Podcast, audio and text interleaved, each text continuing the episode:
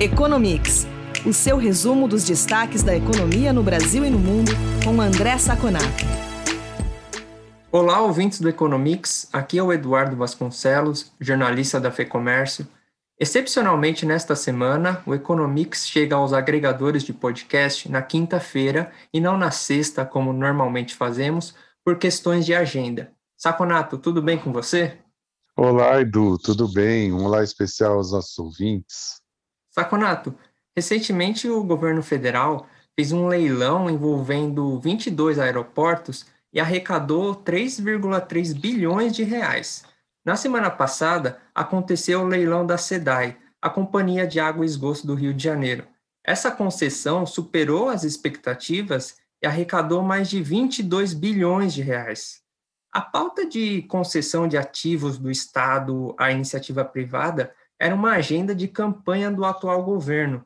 Será que ela começou a andar agora? Olha, Edu, realmente esses números foram muito positivos.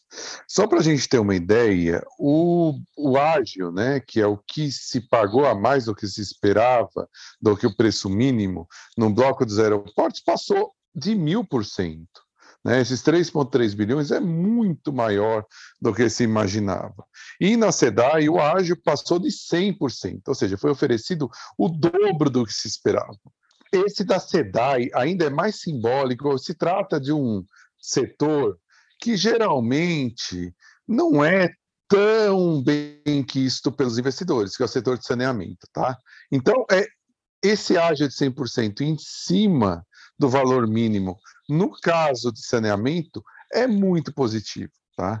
É, é, resumindo, nós tivemos um mês de abril e agora no comecinho de maio, né, muito positivo para o programa de concessões.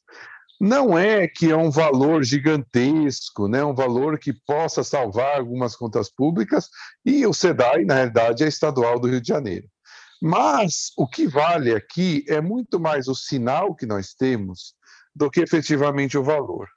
Ainda nós temos por vir, segundo o, Ministério da Infraestrutura, né, do, do ministro Tarciso, nós ainda temos estimados 84 bilhões em concessões que podem sair rapidamente, incluindo Porto do Espírito Santo, mais 19 aeroportos, e nesse pacote está Congonhas, que é o aeroporto de longe mais cobiçado pela iniciativa privada. É, esses números são muito positivos, mais do que para o governo, para a economia, que mostra que os investidores, tanto nacionais como estrangeiros, estão de olho nas oportunidades que o Brasil tem. Se a gente conseguir arrumar a casa minimamente, tanto econômico como politicamente, nós temos uma chance de ouro de atrair muito, mas muito investimento nesse ano. Só para a gente é, reforçar esse, essa ideia, né? É, nós temos é, para junho, agora, programado o IPO da Ryzen, que pode bater, inclusive, o maior IPO da história do Brasil, que foi do Santander, de 13 bilhões. Está é, estimado em 10 bilhões, mas com otimismo, isso pode chegar a 13 bilhões. Isso mostra que Primeiro, os planos econômicos dos países envolvidos estão gerando dinheiro suficiente para que se invista fora do país. E o segundo, como eu já tinha falado, basta só a gente dar uma arrumadinha na casa que a gente vai receber muito investimento. Saconato, a produção industrial caiu 2,4% em março na comparação com fevereiro. Quando a gente olha para março de 2020, lá quando o contágio de coronavírus começou a impor as primeiras restrições no país, notamos um crescimento de 10,5% na produção da indústria. É, quais são as suas observações sobre esses números? Olha, o que parece um número negativo, né, essa queda de 2,4 em relação a fevereiro, inclusive um pouquinho menor que projetado, que era uma queda de 2,8, é, esse número parece ruim. Mas se nós formos fazer algumas outras comparações, como a que você já falou em relação a março do ano passado, e principalmente em relação a março de 2019, pré-pandemia, para que a gente não tenha um efeito da pandemia sujando essa comparação, o crescimento foi de 6,3%. Em 12 meses, a queda que estava acima de 4 já está em 3. Então, esse número eu considero como um número positivo. Um número que vem é, se somar a outros números positivos que nós já comentamos aqui em edições passadas, como, por exemplo, a arrecadação, que está subindo fortemente, como, por exemplo, o emprego que tem fragilidades é, metodológicas de comparação, mas queira ou não queira, é, tem um número maior do que, do que nos, nos outros anos, né? É, como o IBCBR, que é o índice do Banco Central, é, que tenta estimar o PIB, né, ou tenta antecipar o PIB. Então, com tudo isso, parece, parece muito claro que nós estamos tendo um trimestre melhor do que o esperado, inclusive por nós do Economics. Essas notícias são muito positivas para o Brasil, porque nós ainda não temos é, vacinação suficiente para dar uma segurança à população e nós ainda não temos ainda sentido o, o efeito, mesmo que menor, dos, do novo auxílio emergencial, o que pode abrir aí um, um, pode abrir uma esperança para um primeiro semestre com crescimento moderado, mas muito acima da queda que nós imaginávamos. E aí, o segundo semestre, com a vacinação mais adiantada, pode trazer um ano positivo para o Brasil, incluindo excedendo, inclusive, as previsões de 3% do crescimento da economia. Vamos monitorar, mas as notícias iniciais desse ano são muito boas. Saconato, mais alguns números e esses parecem bastante positivos. A balança comercial teve um superávit recorde em abril, de 10,3 bilhões de dólares.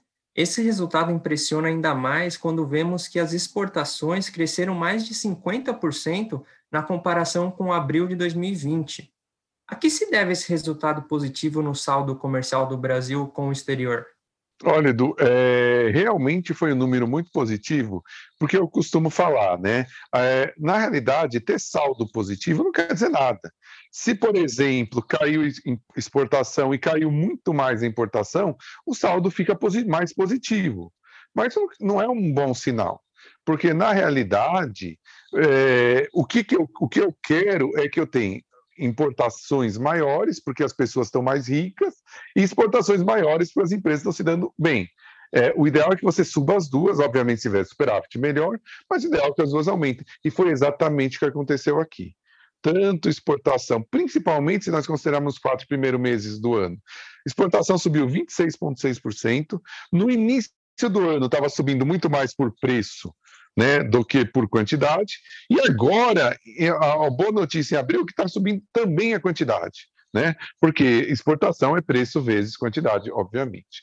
E as importações subiram 14% nesses quatro primeiros meses. O, o superávit, que está em quase 20 bilhões, é um superávit muito positivo para quatro meses. Né? Então, o que está acontecendo basicamente é que tanto exportação principalmente com commodities, está subindo, e as pessoas começam agora, esse dado já usa é, esse dado, começa a ter uma renda um pouco maior com a é, diminuição das restrições, né?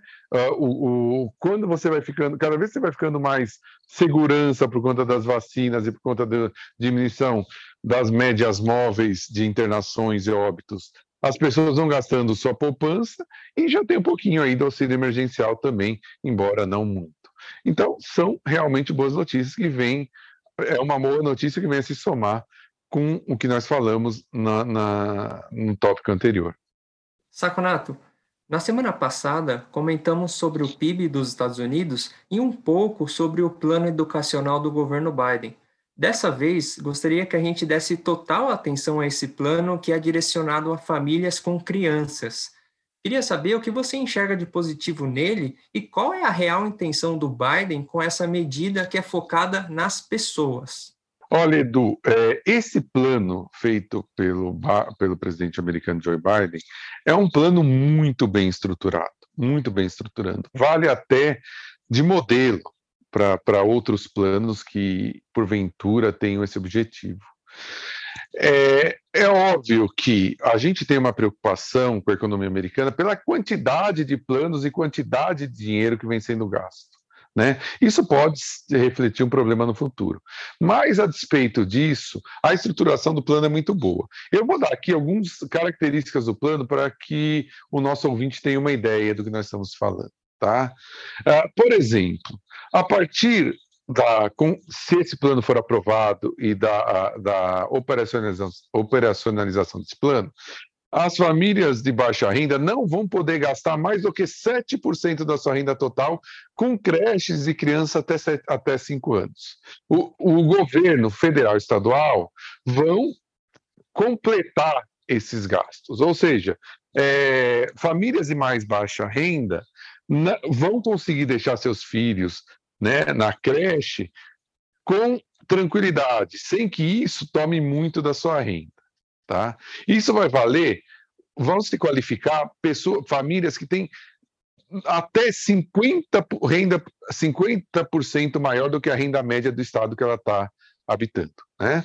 Uh, ele, ele, prevê aumento do salário mínimo para a força de trabalho para a educação infantil de 12 dólares e 24 para 15 dólares. Tá? É, 169, 109 bi, desculpe, de, desse, desse plano vão ser colocados para faculdades comunitárias gratuitas. Nesse ponto, 75% vai ser de recursos federais e 20% dos estados que quiserem é, aderir a esse plano. Obviamente, por ser uma federação, os estados não são necessários, não necessariamente vão entrar no plano. Isso pode atingir 5,5 milhões de estudantes, tá? Não vai entrar nenhum perdão, embora haja muita pressão da Câmara Democrata, não vai entrar cancelamento de dívidas educacionais, tá? 39 bilhões vão para subsídios de dois anos de faculdade para pessoas que ganham menos de 120 famílias que ganham menos de 125 mil dólares por ano. Tá? E ele vai, é, existe um financiamento para pessoas de baixa renda e para minorias que chama Peel Grants. Ele vai aumentar o limite para isso. Percebo que é interessante, que é para crianças, para educação e para baixa renda e minorias, tá? É, 200 bi vão para a pré-escola universal de crianças até 4 anos, ou seja, feitas pelo Estado. Os estados vão ter que aderirem, vão ter que entrar com 50%. Ela fala também, eu não vou dar detalhes aqui, sobre segurança alimentar, 25 bilhões de dólares vão ser colocados para expandir refeições gratuitas para crianças de baixa renda. E uma coisa importante, vai ter expansão do crédito fiscal no imposto de renda para filhos. Até seis anos, a dedução pode ser de até 3,6 mil dólares por criança. E de 6 a 17 anos é mais uma expansão. Antes era até 16, agora vai até 17 anos, 3 mil dólares. Então, é, na realidade, e Interessante, de onde vem esse dinheiro?